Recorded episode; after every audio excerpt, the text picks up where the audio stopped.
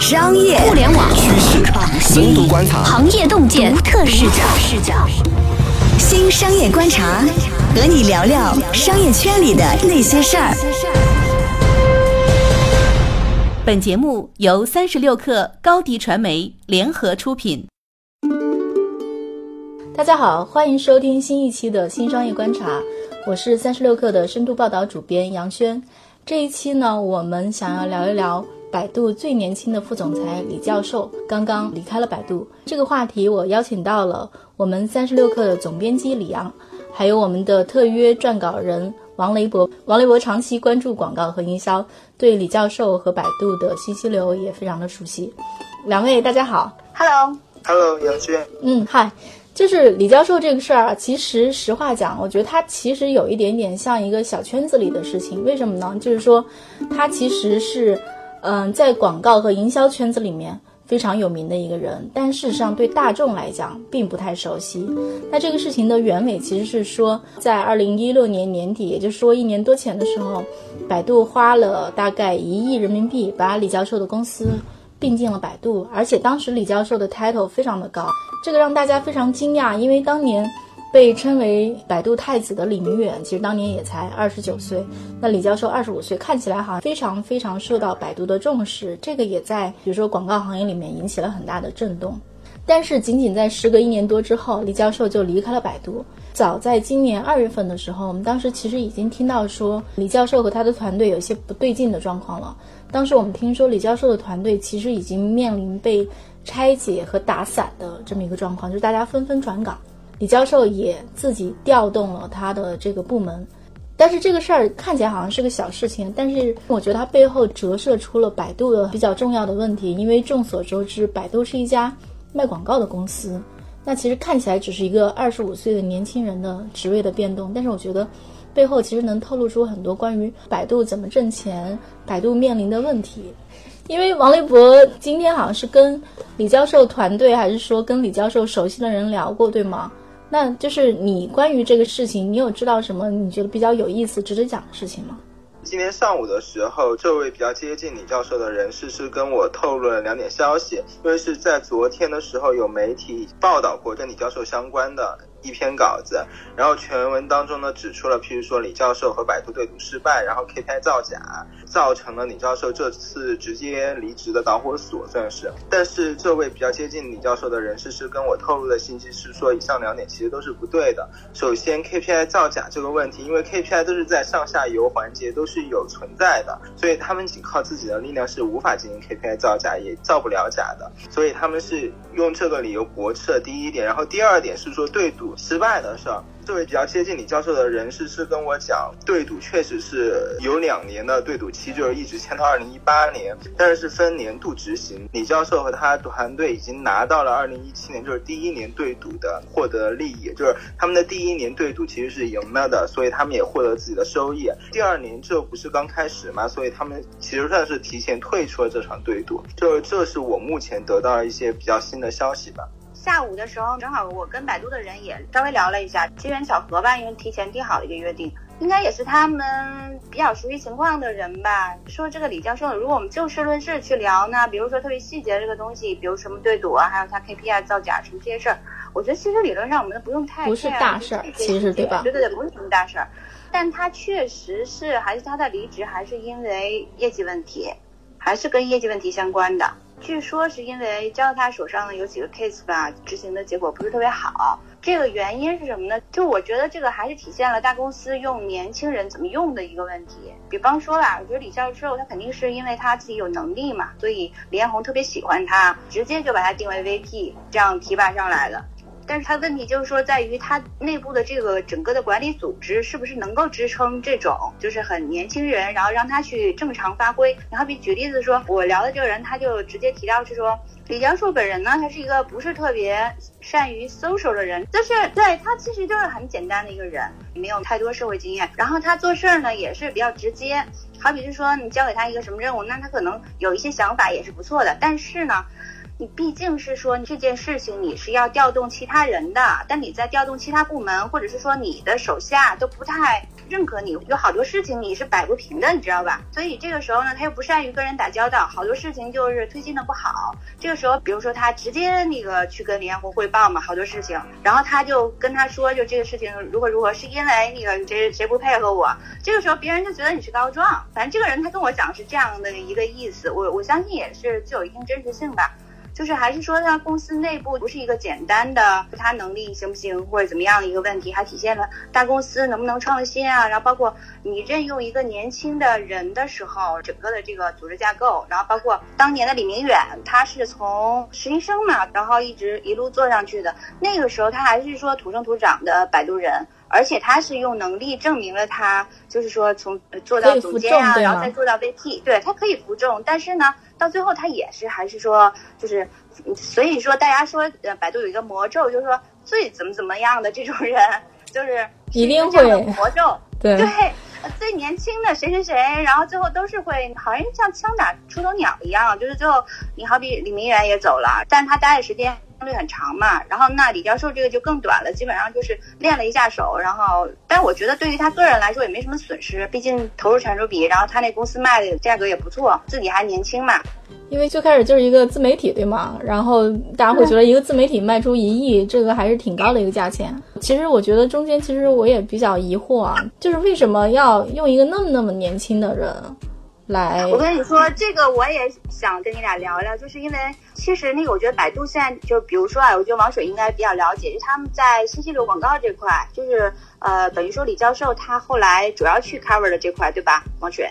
对的，就是我可以补充一点，就是顺着刚才话题，我先补充一点，就是对李教授的那种直观的印象。李教授在一六年年底的时候加入百度之前的一周，就是我是提前得到这个消息，并且和李教授有一个专访，那是我第一次见到李教授。然后其实当时给我的感觉和那个在自媒体上面能言善道的李教授的印象是完全不同的。就是当时我第一眼见到他的时候。因为我们一般会提前沟通大纲，然后沟通一个大纲的方向，然后就直接开始采访了。但是我那天到了他的办公室过后，他也在，然后我跟他见了面过后，他说他还要看一下大纲，然后再理个二十多分钟，所以我就坐在他旁边，一直看他在拿一张纸在上面写写画画，就画那种结构图框架，就很认真，就。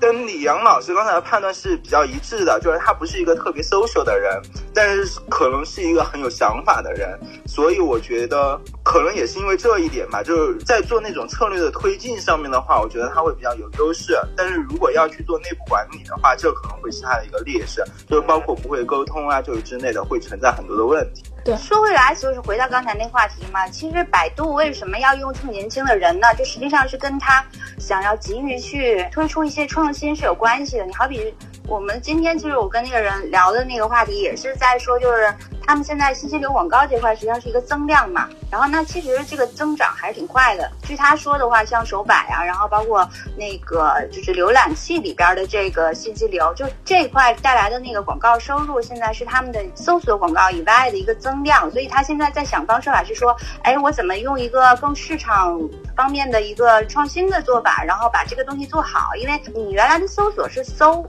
但是今日头条或者是说呃资讯型的这个，现在按算法来给人。的呢，去推，要让人搜一搜，然后你再看一看。他们现在不是打着这个 slogan 吗？但实际上这个有一点点混乱，或者是说他们自己觉得也不够清晰，所以是想找外面的一些就是比较具有创新力的人，然后帮他们去把整个信息流广告这块再去理一下，就做得更好吧。我觉得这个也是，呃，从一个小的 case 去看，整个百度它也是希望，比如说像现在头条什么的、抖音啊什么这些都做起来了。但它不一样的就是说什么呢？就是说这个老板拍板的很快，就比如说张一鸣呢，他就觉得抖音和那火山小视频这两个就是他并行的做嘛，然后到最后他其实就是决定就是要主推抖音，然后这两个其实都集团给了很大的资源，然后在里边，最后当然也是说承担这个抖音产品经理的这个人嘛，他实际上有一种归属感，他们应该是还是有一定的什么股份这个激励在里边的这样的一个结构。然后那你说大公司其实在这一块它确实存在很多短板。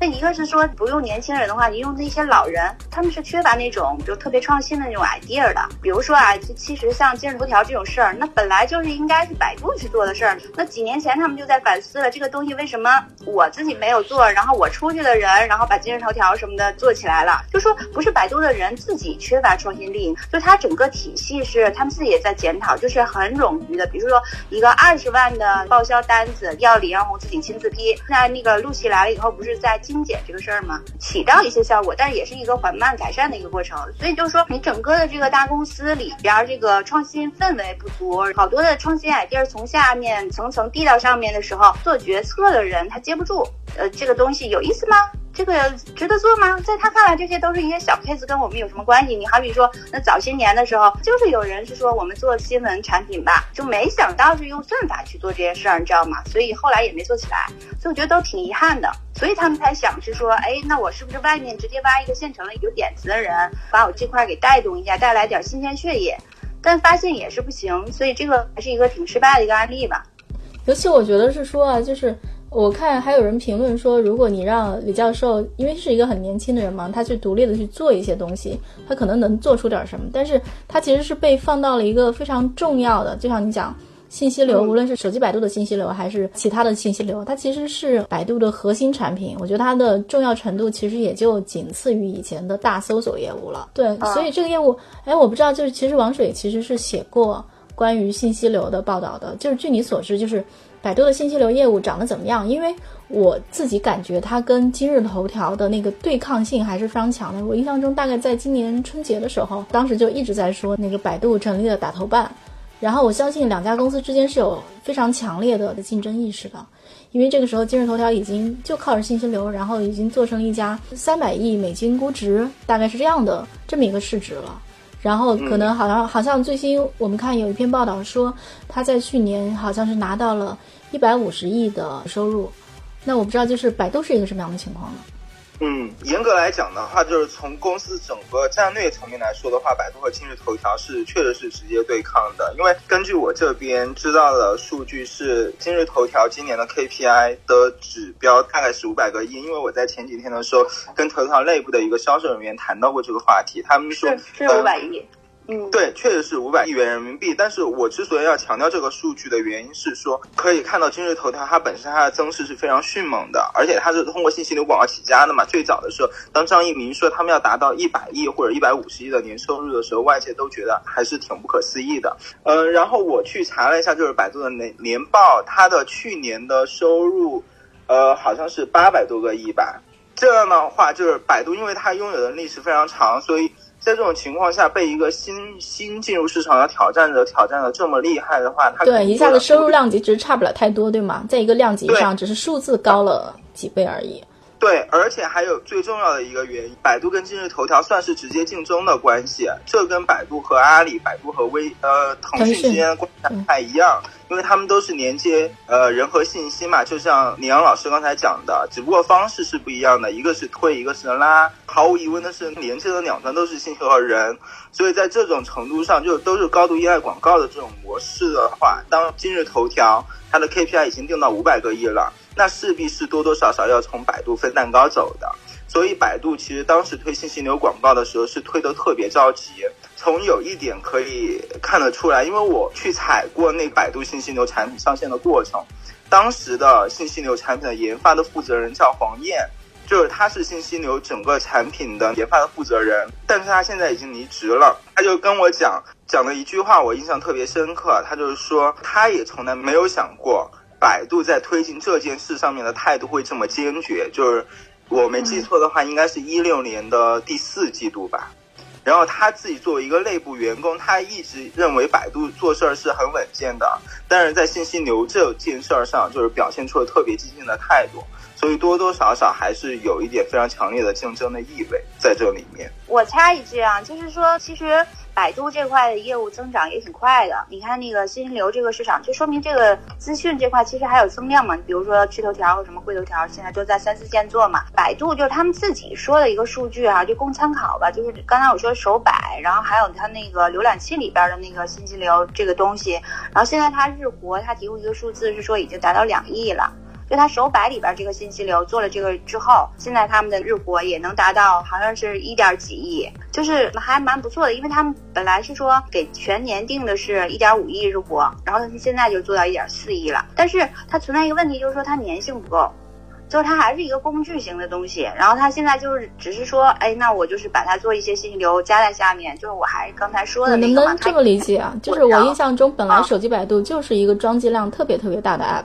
它在我印象中在几年前它就已经是一个装机量过亿的 app，当时当年微信还没有还没有到今年十亿的规模，当年微信好像也就几亿。所以我会觉得说，它其实是在一个装机量非常大的 app 里面加了新的功能、新的 feature。我印象中，其实大家会拿一个指标，拿它去跟今日头条对比，就是说用户使用它的时长有多长。因为经常就无论我们刷抖音还是刷头条，都会说刷着刷着不知不觉一个小时过去了，不知不觉就到凌晨一点了，对吗？所以就是说它吃用户时间的这个能吃进去多少，其实挺关键的。我可以补充一个数据，就是说它的广告信息的广告收入这块儿，他们官方曾经公布过一个数据，他们的日均收入能够达到三千万，在很短的时间里面从一千万实现了到三千万的这么一个跨越。就是他如果是每天呢都是三千万的话，其实他们全年收入也能够达到一百多个亿嘛。所以他们的那个广告收入的数据还是不错。但是其中有一点是需要注意的，就是外界对他们的销售模式其实是有质疑的嘛。就像杨轩老师刚才讲的，就是说他们是搜索工具起家的，所以他们搜索广告那一块其实有很多的客户资源。那他现在在销售那个信息流广告的。时候有的时候会采用就是跟搜索广告的销售捆绑的模式，就如果去买搜索广告的话，可能还需要搭着买一点信息流广告，所以他们有一部分数据是这样做起来的。但是不管是什么方式做吧，他们能够达到日均三千万的这么一个水平，其实也是一个不错的广告收入的水平呢。这个就是我觉得也正常吧。你好比说，如果那个就当年微信怎么做起来，呢肯定也是靠 QQ 的那个流量做一些孵化，都会倒一倒嘛。嗯，肯定要倒的。但是但是有一个问题，就是说现在那个百度，如果它的流量或者是用户时长就一直没有起来的话，它就会存在一个就是广告位没法消化你的销售能力的这么一个问题，就是有可能广告的销售端的人员，他们可以通过各种方式销售很多的广告，但是如果他的广告位没有那么多的话，他就消化不了这么多的销售资源，所以有的时候又需要去借助跟外部网站建立那种。广告联盟的方式去销售，那这样的话肯定多多少少会让自己的信息的广告收入会产生瓶颈。所以，一个比较健康的生态是既有销售能力，又有那种用户时长提供那种无限的广告位。这种的话，可能是一种比较健康的发展模式。因为我自己的感觉，好像我身边的人真的去用手把去刷信息流的，就是这种现象还是比较少见的。就是刷头条的，大家虽然说头条 low，但是你会知道说大家都在刷头条，对吗？它是一个什么呢？就是你说的装机量很大嘛。然后大家都知道百度，那当年就是他给人的印象就是那百度一下什么都知道嘛，所以大家是奔着搜东西来的。就是我搜的时候打开这个手摆或者什么的浏览器，然后顺便呢看到哎你有一些资讯，那我就顺便看一眼。嗯，这也是就是我在之前跟他们接触的时候，他们内部也比较愁的一点，就是说如何去改变受众或者是用户的那种认知的关系。因为他们如果受众一直把他们定位成搜索工具的话，他们就不管你在下面搭载多少信息流的产品，都是用完即走的状态。对。那这样的话，你的广告位其实是供应是非常非常有限的，你就只有卖搜索广告，信息流广告你根本卖不出去，就是没有那么多位置可以卖。所以他们现在就是从去年的第四季度，就是。二零一七年第四季度开始，就是他们神斗开始负责信息流产品了嘛，他们就在一直不断的强调自己的那种信息流的属性，就不希望大家再把它简单的理解为 PC 端的那种百度的状态了，所以他们也在努力吧，但是效果还是需要再观察一下。我看好像李教授在百度的职责好像是说，希望他去优化一下，比如说像那个。信息流就是他卖给广告主，广告主有些工具嘛，就是帮他优化。比如说我插的那条信息流广告的标题能不能优化一下，就诸如此类吧。我觉得还是他们试图，好像试图在让李教授做一些，比如说能够提高，呃效率的事情。因为比如说。我不知道百度的信息流是怎么卖的，比如它是卖展示，它可能是卖展示，也可能卖点击。比如说它的推的很精准，或者说它广告标题本身很有影响力或者很有吸引力的话，大家可能会点进去。这样的话，百度其实就是在位置有限的情况下，能多卖一些钱。我猜这个可能是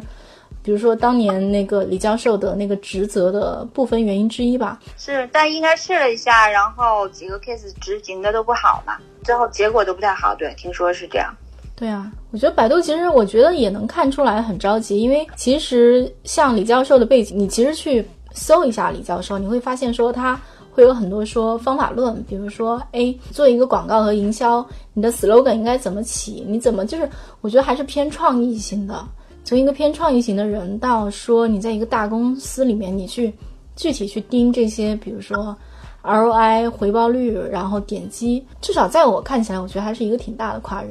但是我觉得这里面有一个悖论，营销的这个问题，从本质上面来说的话，它是需要靠那种认知不均衡，打一个时间差来获得利益的。意思就是说，我首先比别人提前定了一个位，就是做了一个定位，或者说我比对手就是提前做一些什么事儿，知道什么理论，我提前去应用，才能够得利。所以它基本上是一个小范围的事儿。但是李教授去的时候是要做营销科学化的，那他是面对的大量的广告主。如果大量的广告主都是使用同一套科学策略，因为如果是面对受众都是一样的，然后输出了同样的策略的话，可能一次、第二次然后有效，但是当受众去接触到第三次、第四次、第五次的时候，它的边际效益其实是不断递减的。所以我觉得当时如果请李教授去，就是做营销科学化，而且是面向广大的那种。普通的那种广告商户去做的话，我觉得这中间其实是存在一个悖论的。所以你你意思是说，百度自己没想明白这个事儿是吗？对，我觉得可能多多少少确实是有点着急了。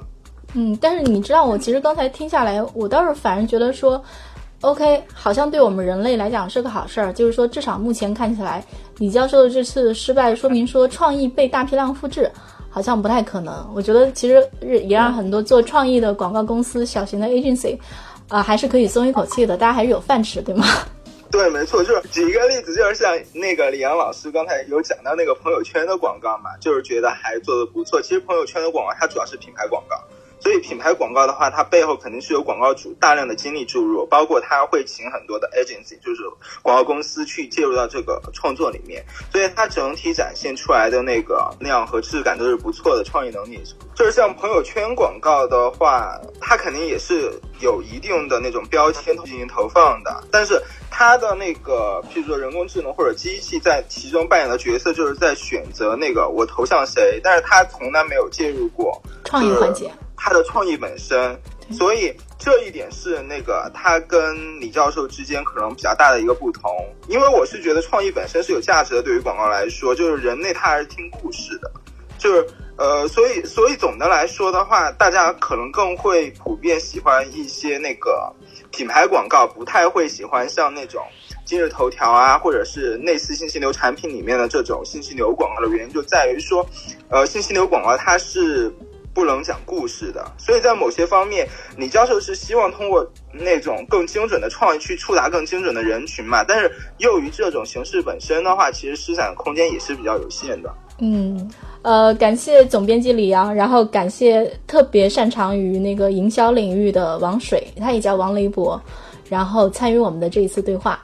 此外呢，除了新商业观察之外，我也很真心的推荐大家。嗯，收听三十六课的另外一期节目叫做《硅谷早知道》，它是由我们常住在硅谷，然后在硅谷待了非常多年的，嗯，硅谷负责人徐涛来主持的。每周呢，他会通过一线的采访，让你跟全球的创新第一时间同步。那好，呃，喜欢我们的节目呢，也欢迎点赞、转发或者下载三十六课的 APP。我们下一期不见不散。